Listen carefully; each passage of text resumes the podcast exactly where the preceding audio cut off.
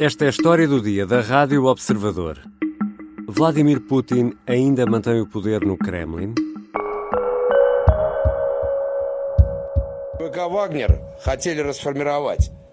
Мы вышли 23 июня на Марш справедливости. За сутки мы прошли, Evgeny Prigozhin travou a 200 km de Moscou. Numa mensagem áudio enviada aos milhares de mercenários do grupo Wagner que o seguem, mandou a coluna armada inverter a marcha.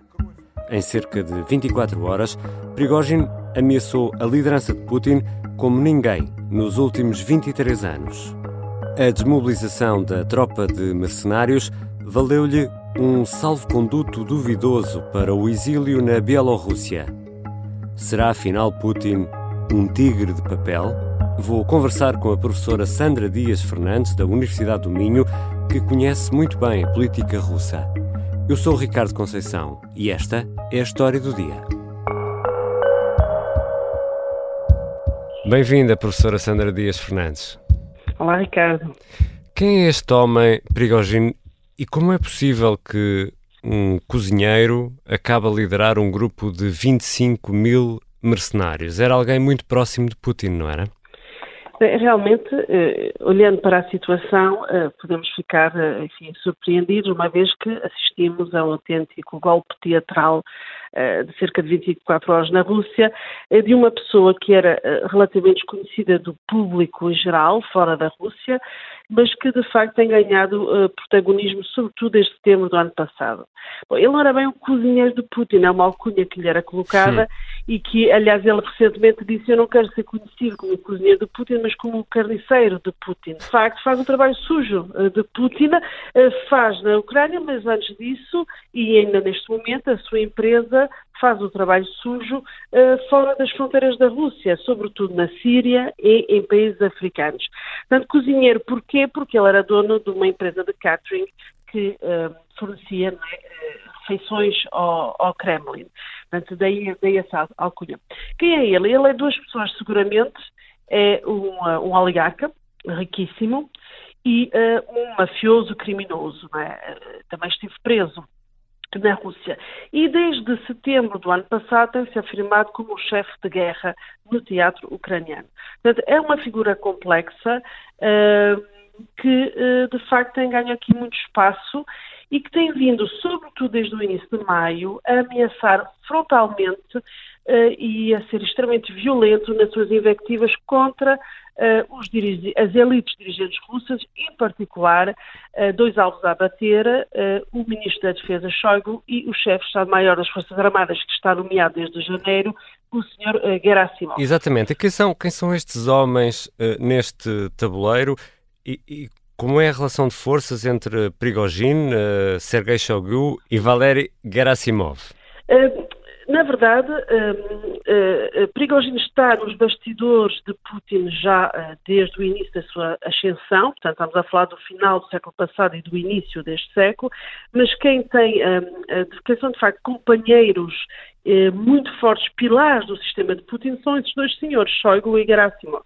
Aliás, é atribuído a, a, a Gerasimov uh, o conceito da guerra híbrida. Bem, não será, bem, não será muito correto, mas são, são duas, uh, dois pilares do sistema de Putin que têm vindo a, a, repensar a projeção da Rússia usando meios que não sejam só uh, meios militares, não é? Uhum. Mas, na verdade, o, o, essas duas figuras, Shoigu e Gerasimov, são mais centrais na na governação de Putin do que, do que era Prigogine até ao protagonismo. E eram eles o alvo, o alvo desta marcha, ou, ou não? Eh, eh, Oficialmente. Taxativamente, taxativamente, nas suas uh, aparições públicas muitas e variadas, Prigogine disse que via a cabeça dessas duas pessoas e que estava a marchar uh, uh, em direção a Moscou para que lhe fossem entregues essas duas figuras, essas duas pessoas. Para fazer o quê com elas?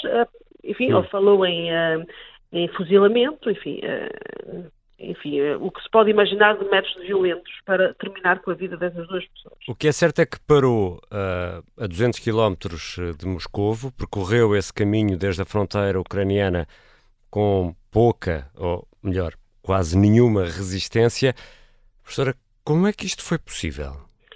E eu julgo que uh, o nosso espanto, que é natural, não é? porque pareceu um, um, é uma volta fácil, foi, foi uma reviravolta que, que deu lugar a, a, literalmente uma meia volta, e depois de um dia tão, enfim, intenso, uma crise tão forte, uh, parece que afinal não se passou nada.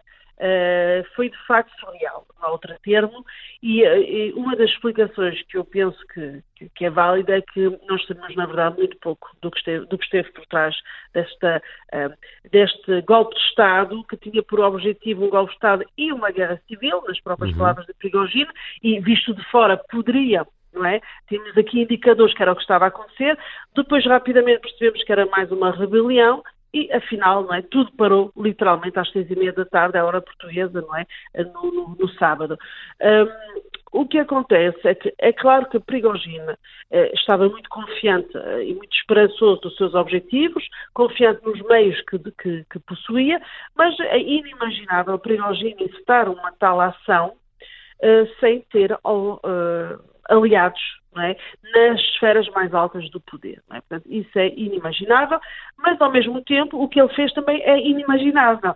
Ou seja, a forma como ele pôs em xeque a centralidade do presidente Putin, e que nem foi, ele, nem foi através do Kremlin que foi negociado, pelo menos oficialmente, esta, esta paragem uhum. uh, de, de, da marcha de, de Prigogine, portanto, também uh, indicia esta, uh, esta fragilização de Putin. Mas é impensável que isto tenha acontecido exatamente nos moldes que nos foi possível observar. Mas há aqui uma ambição política de, de Prigogine ou não? Confirma-se? Confirma-se porque ela já existia antes, ou seja, não é uma novidade. Prigogine é extremamente ambicioso. Uh, e ambição política.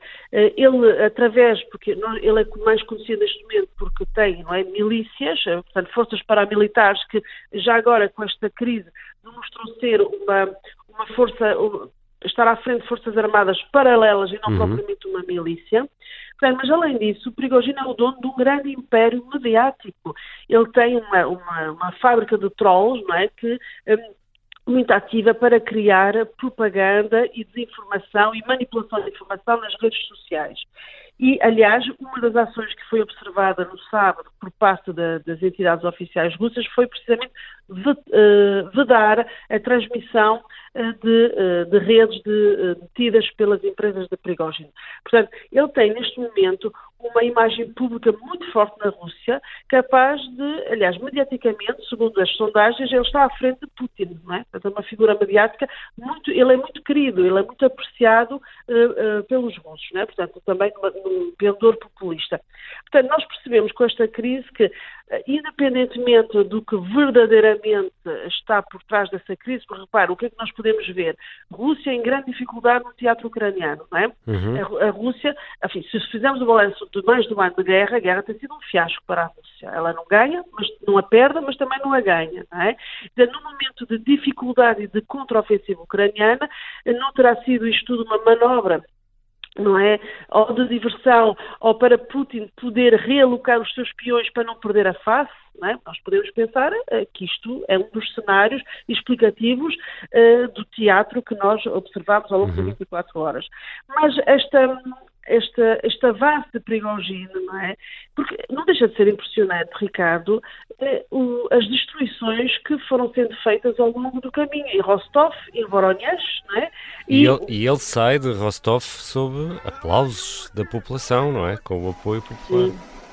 E, e, a população levou isto muito a sério, porque muita da população tentou fugir, não é? Os preços dos bilhetes de comboios e dos bilhetes de avião, nomeadamente em direção à Turquia, dispararam no espaço de uhum. algumas horas, não é? Portanto, temos aqui, de facto, foi, foi surpreendente, foi confuso, mas claramente temos aqui uma exposição pública de algo que normalmente não era público, ou por tradição não era público. Ou seja, que na cúpula do poder russo há muitas dissensões, há muitas tensões, há muitas competições, guerras viscerais internas, só que normalmente elas eram geridas sem que não é, portanto, via-se o desfecho delas sem se ver a guerra acontecer. Independentemente do, enfim, do, dos motivos profundos e verdadeiros eh, que motivaram esta, esta ação de Prigogine, que já agora se percebe que foi preparada, não é? Isto não foi um improviso, não era possível improvisar, não é? Uma, e há elementos que indicam que, que não foi um improviso, mas claramente a Rússia expõe-se, não é? E a liderança de Putin expõe-se como, uh, uh,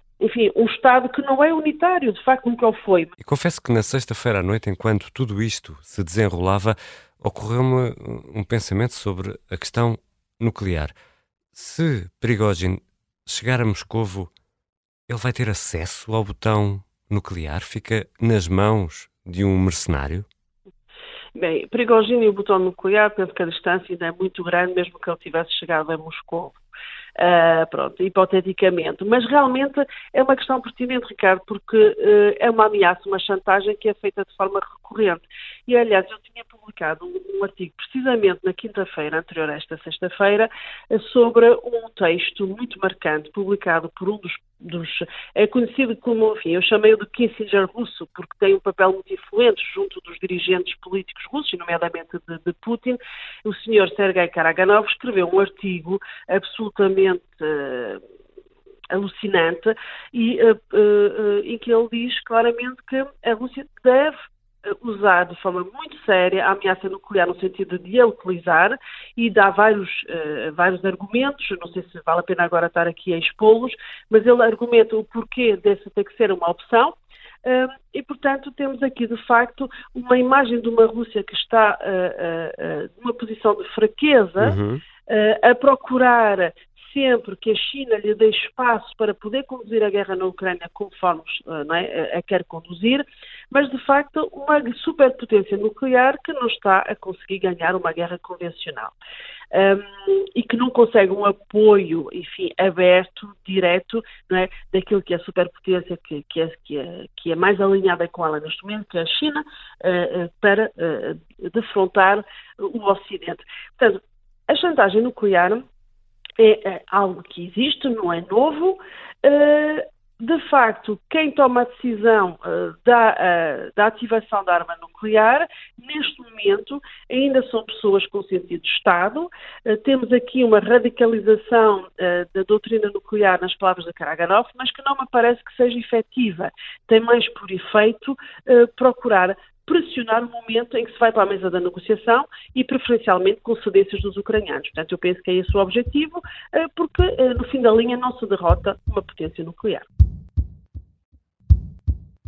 Já voltamos à conversa com Sandra Dias Fernandes, professora de Relações Internacionais na Universidade do Minho. Afinal, como fica Putin perante este ato de insurreição?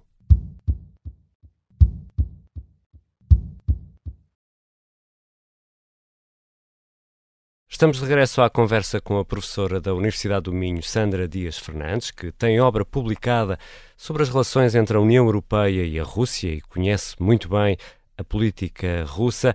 Professora, Putin apareceu nos ecrãs da televisão ao final da manhã de sábado, na hora de Moscovo.